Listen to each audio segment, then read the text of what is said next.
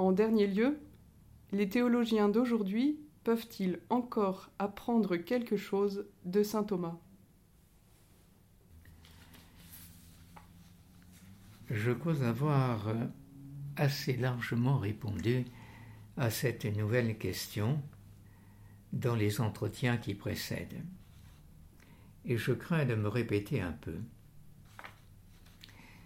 La solution de facilité consisterait à vous renvoyer à mon livre le plus récent, Saint Thomas d'Aquin, Maître spirituel, 2017. Contrairement à ce que laisserait entendre le titre de ce livre, on ne trouvera pas beaucoup de considérations pieuses dans ce livre, mais bien davantage le rappel des options thomasiennes de base.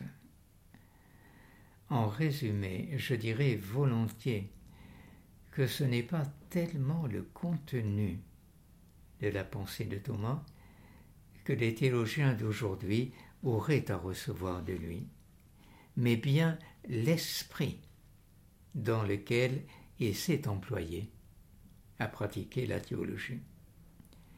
Entendons-nous toutefois, je ne veux pas dire qu'il est sans importance d'avoir une théologie qui s'appuie sur le réalisme de la connaissance, ou bien l'unicité de la forme substantielle de l'être humain, ou encore la distinction de la nature et de la grâce, ou encore encore, si j'ose dire, la finalisation de tout l'agir humain par la vision de Dieu dans la béatitude, la reconnaissance des valeurs terrestres et de l'autonomie du sujet humain dans ses rapports avec Dieu, etc.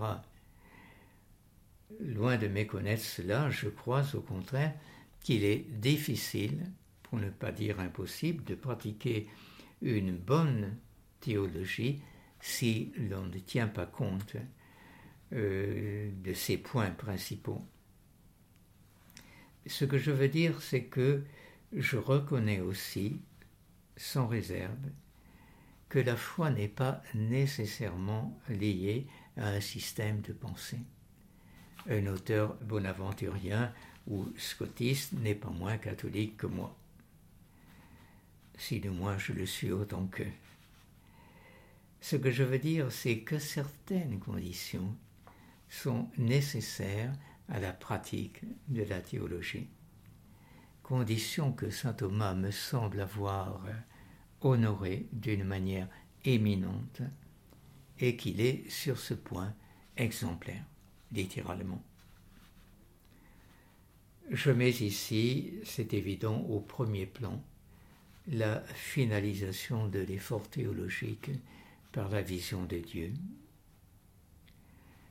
Je l'ai dit tout à l'heure de Saint Augustin à Saint Thomas, ou plutôt tout à l'heure dans un entretien précédent, euh, de Saint Augustin à Saint Thomas en passant par Saint Anselme, mais il serait aisé de citer euh, d'autres auteurs, même les plus inattendu, euh, comme Skilbex de nos jours.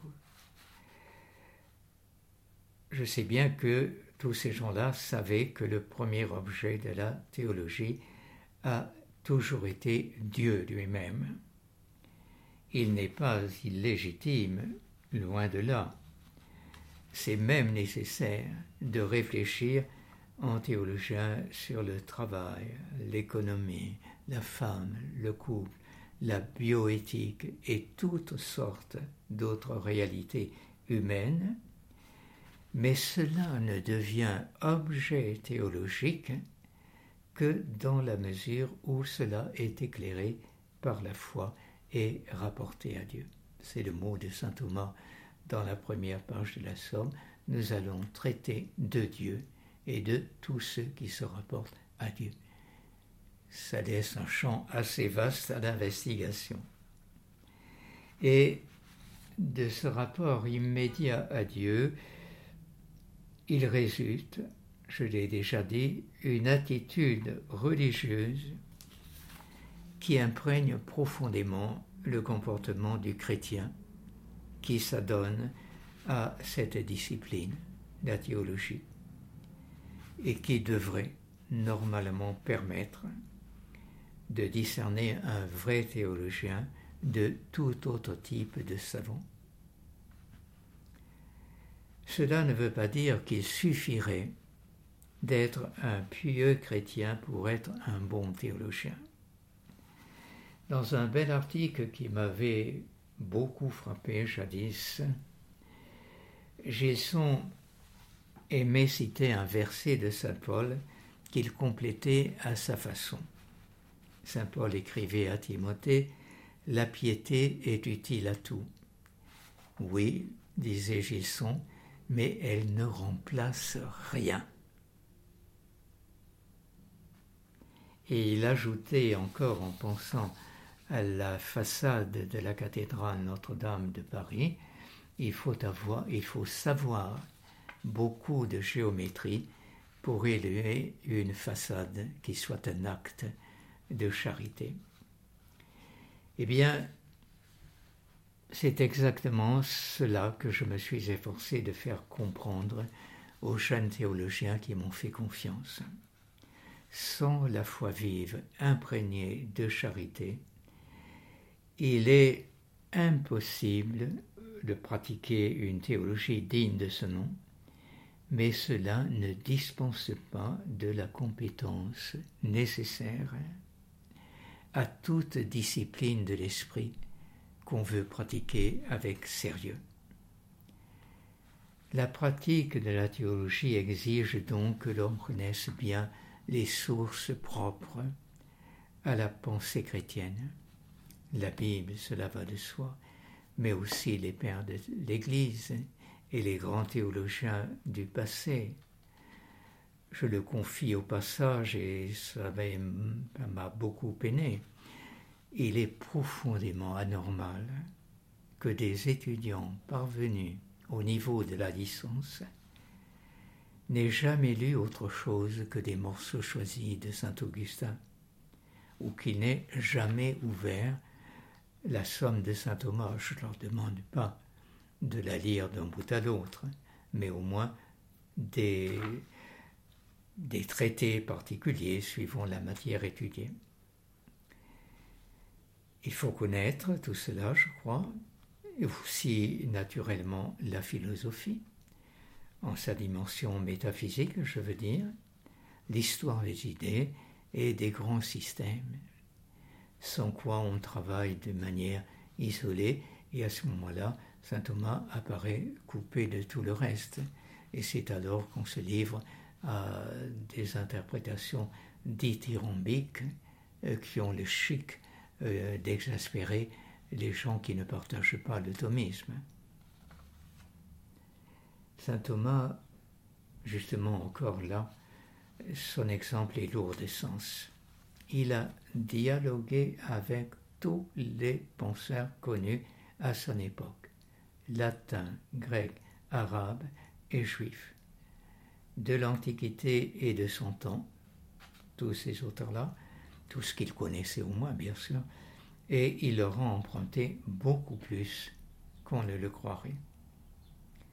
L'écoute de la parole de Dieu, sur laquelle repose sa théologie, ne l'a jamais détourné de se mettre aussi à l'écoute de la parole des hommes. Il va de soi, je l'ai déjà dit, qu'il faut aussi savoir juger et discerner ce qui est valable et ce qui l'est beaucoup moins dans le flot mêlé de tout ce qu'apporte le temps. Raisonner et pratiquer une méthode rigoureuse s'impose à tout homme qui réfléchit ou qui cherche en quelque domaine que ce soit. On regrette d'avoir trop souvent à constater que les théologiens sont peut-être plus souvent que beaucoup d'autres tentés par l'amateurisme. C'est peut-être aussi pour cela qu'on ne les prend pas trop au sérieux. Mais il est vrai qu'on retombe ici dans des généralités qui n'ont rien de spécifiquement théologique. Si j'essaie pour terminer de dire ce qui caractérise l'existence de la raison, l'exercice de la raison dans le domaine de la foi à la suite de Saint Thomas, c'est à la fois la magnanimité et l'humilité. La magnanimité, oui, car il faut beaucoup de grandeur et de force d'âme pour oser tenter de penser celui qui excède toute pensée humaine. Mais à la réflexion, c'est bien le plus bel hommage que nous puissions rendre à Dieu, puisque l'intellect est ce que Dieu nous a donné de meilleur.